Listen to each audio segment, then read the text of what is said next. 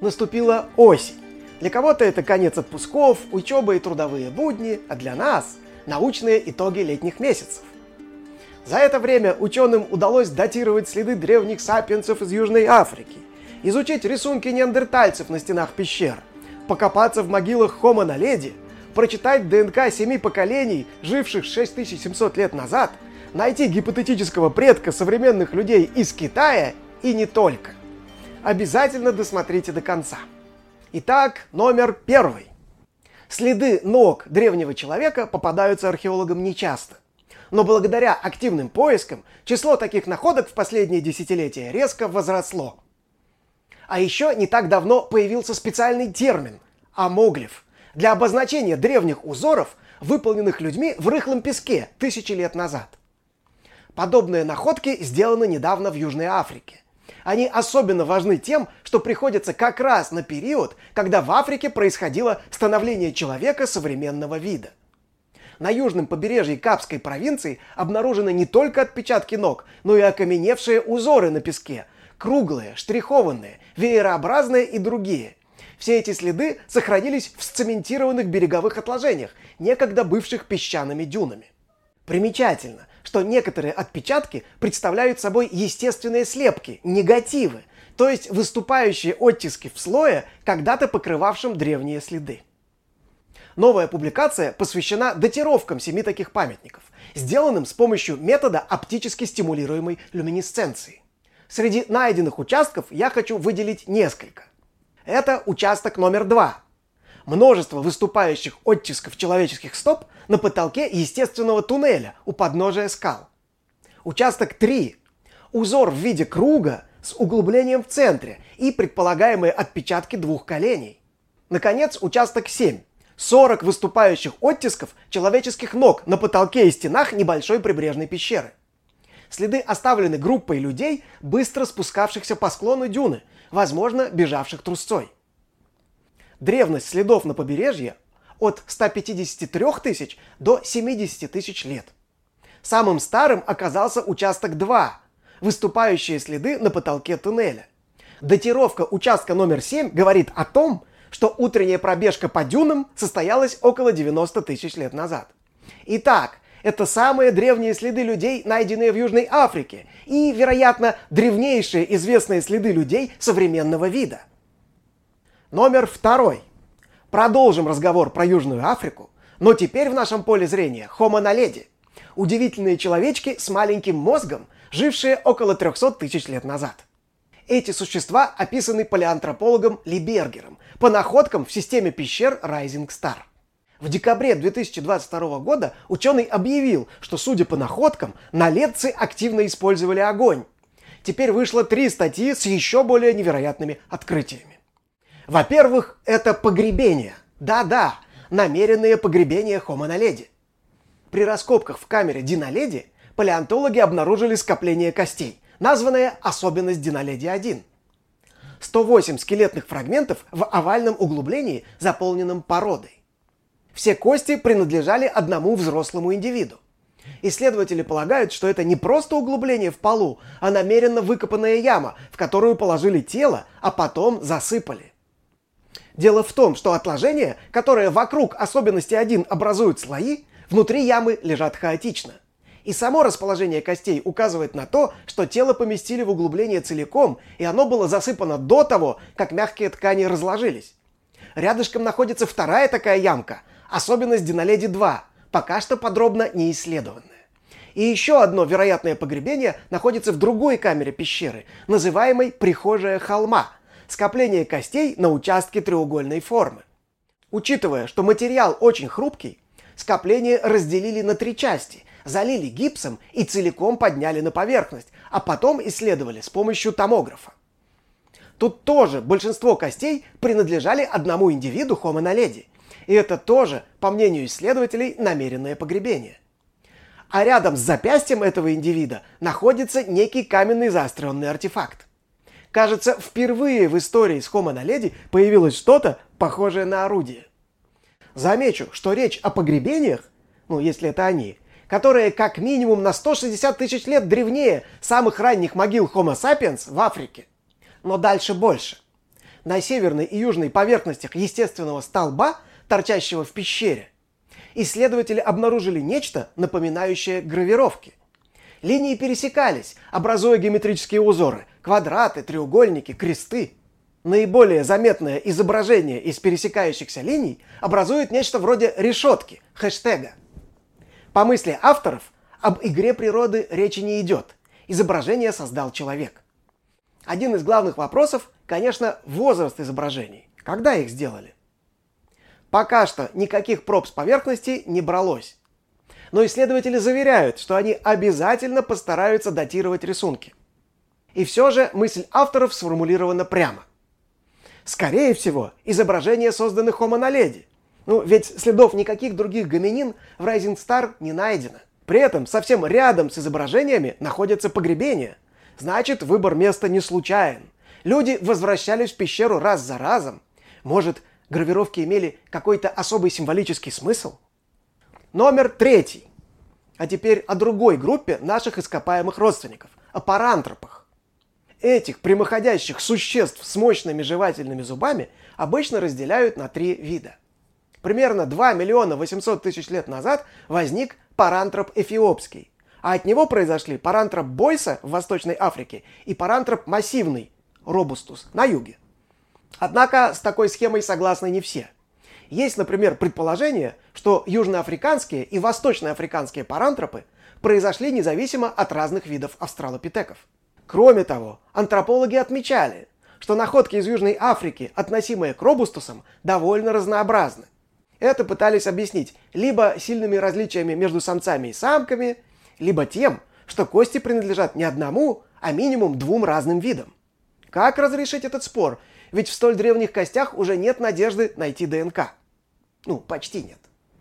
На помощь ученым приходит палеопротеомика – анализ остатков древних белков – некоторые аминокислоты более устойчивы, чем ДНК, и могут сохраняться, например, в эмали ископаемых зубов.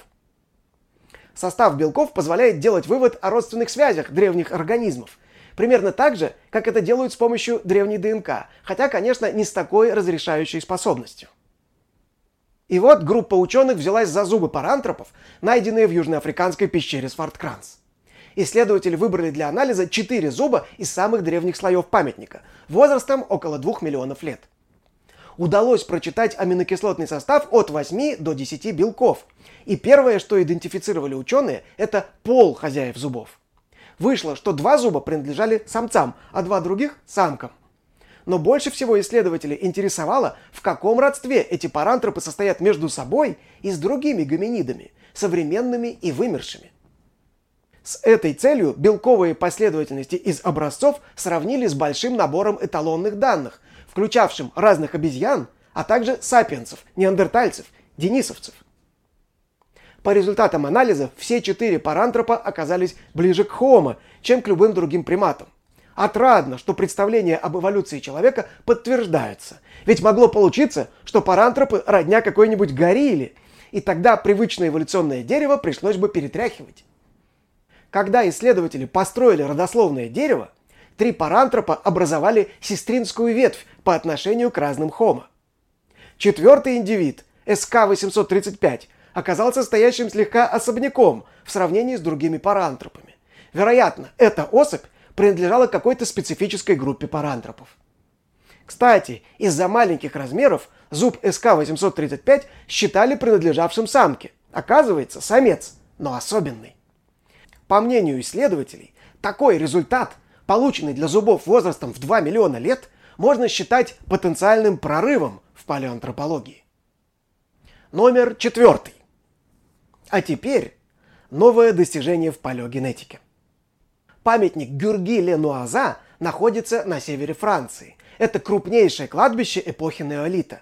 Примерно 6700 лет назад здесь похоронили 128 человек исследователям удалось получить полные геномы большинства погребенных и тщательно их изучить. Для каждого индивида определялся пол и возраст, а также вероятный цвет кожи, глаз и волос. Ученым удалось построить две родословные. Самая длинная родословная объединяла 64 индивида в семи поколениях. На настоящий момент это самое большое генеалогическое дерево, построенное на основании древней ДНК. Поколения в обеих родословных связаны почти исключительно по мужской линии, то есть социальное наследование в этом обществе происходило через отца. Кроме того, и по генетическим, и по изотопным данным большинство женщин были не местными, а мужчины происходили с данной территории.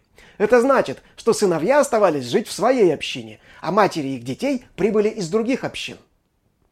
Большинство взрослых дочерей, напротив, ушли, чтобы присоединиться к другому сообществу.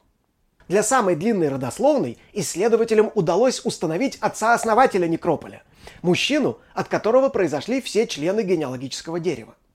Интересно, что его могила представляет собой единственное вторичное захоронение в некрополе. Кости патриарха помещены в женское погребение. Учитывая данные изотопного анализа, исследователи рисуют такой сценарий. Группа из нескольких поколений переехала на новое место, оставив своих умерших детей в предыдущем некрополе, но привезя с собой кости отца-основателя. Спустя какое-то время, около ста лет, группа съехала, вновь переселившись куда-то, а на кладбище остались могилы их умерших детей. Согласно генетическому анализу, у некоторых индивидов были голубые, у других карие глаза, встречались черные, каштановые и рыжие волосы, а цвет кожи варьировал от очень бледного до очень темного. Такое разнообразие подтверждает гипотезу о постоянном генетическом обмене с другими сообществами. Номер пятый. Переходим к моей любимой теме – неандертальскому искусству. Ну, конечно, неандертальцам не переплюнуть на леди, и все же тема творчества европейских троглодитов крайне интересна. Одна из спорных находок – маска из французской пещеры Ларош-Катар. Артефакт из кремня, напоминающий лицо, в отверстие в котором была вдета кость, образуя нечто вроде глаз. Маска ли это? Или у археологов разыгралось воображение? Как бы то ни было, пещера Ларош-Катар когда-то, несомненно, посещалась неандертальцами. И недавняя публикация посвящена новым открытиям в этой пещере – гравировкам на стенах. Следы, о которых идет речь, расположены только на 13-метровой стене одной из камер пещеры. Причем отметины сгруппированы в панели. Исследователи предположили и даже подтвердили экспериментально, что эти следы оставили, водя по стенам пещеры пальцами. Дело в том, что стены образованы туфом, который в результате неких геологических процессов покрылся тонким рыхлым налетом. Этот слой легко продавливается, и просто водя по нему руками, можно оставлять на поверхности заметные углубления. Ученые подробно описывают 8 панелей, покрытых гравировками. На первый взгляд, Увидеть какую-либо систему в этом хаотичном наборе отпечатков и линий сложно. Но исследователи настаивают, что в некоторых случаях речь идет о продуманной композиции. Более-менее это очевидно в случае треугольной панели. Здесь 25 вертикальных желобков, оставленных пальцами, идут параллельно друг другу. Важный вопрос. Все-таки, когда эти гравировки появились? По результатам термолюминесцентного датирования вход в пещеру был закрыт наносами как минимум 51 тысячу лет назад. Значит, никто, кроме неандертальцев, водить по стенам пальцами не мог. Восемь панелей образуют некую продуманную систему. Здесь явно был замысел, вот только какой? Загадка. А, тот вопрос, который задает Александр Борисович, что бы это могло значить, какой в этом во всем смысл в этих рисунках, на стенах пещер, он на самом деле, скорее всего, останется для нас без ответа. Да и не скорее всего, он точно останется для нас без ответа. Главные вопросы, которые интересуют специалистов в этом случае, это насколько детально проанализированы а, все обстоятельства находки этих гравировок, насколько мы можем доверять выводам авторов, насколько это действительно древность а, более 50 тысяч лет и насколько это действительно может быть связано с неандертальцами. Так вот, авторы этой статьи абсолютно детально проанализировали этот источник. Здесь есть вся необходимая и внутренняя, и внешняя критика этого источника. Они проработали и вопрос геологической истории этой пещеры, того момента, когда она стала недоступна для посещения другими людьми. И это действительно произошло порядка 50 тысяч лет назад. И вплоть до конца ну, границы 19 и 20 века пещера была недоступна для посещения людьми современного антропологического облика.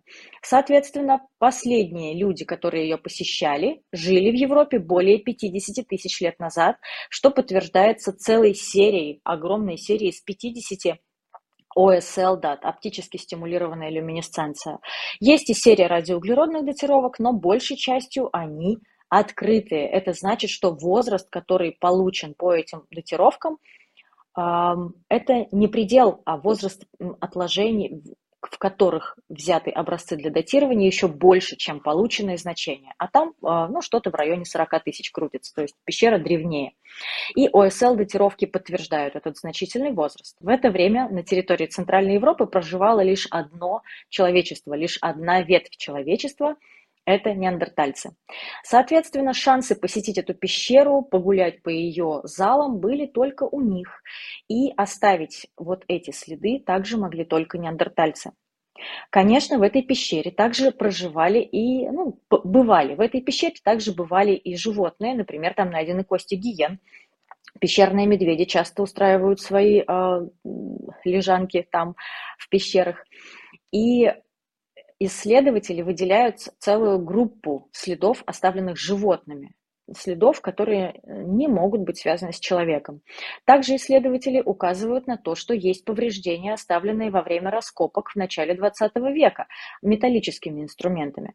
То есть они не все следы на стенах непосредственно связывают с посещением неандертальцев. Это вот и есть та самая критика источника. Мы разбираемся, какова природа этих следов. И исследователи все это очень детально проанализировали. Итак, они а, разобрали геологическую историю пещеры, продатировали отложения, которые в ней скрыты, проанализировали природу самих следов.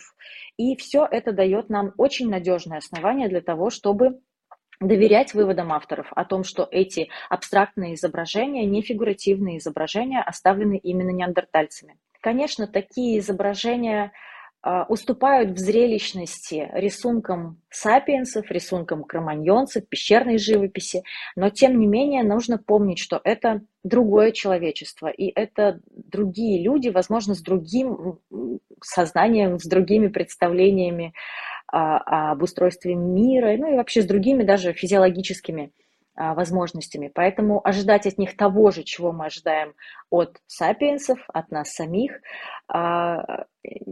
не стоит. Да? Нужно относиться к этому вот как к проявлению неандертальского, но все же творчества. Друзья, было ли интересно? Каких новостей, каких подробностей вам не хватает? Пишите в комментариях. Это видео выходит только благодаря вам. Спасибо вам, если вы нас уже поддерживаете. Но если еще нет, то подпишитесь на нас на sponsor.ru, если вы в России, или на Бусти, если вы не в России. Это поможет делу просвещения. С вами был Александр Соколов.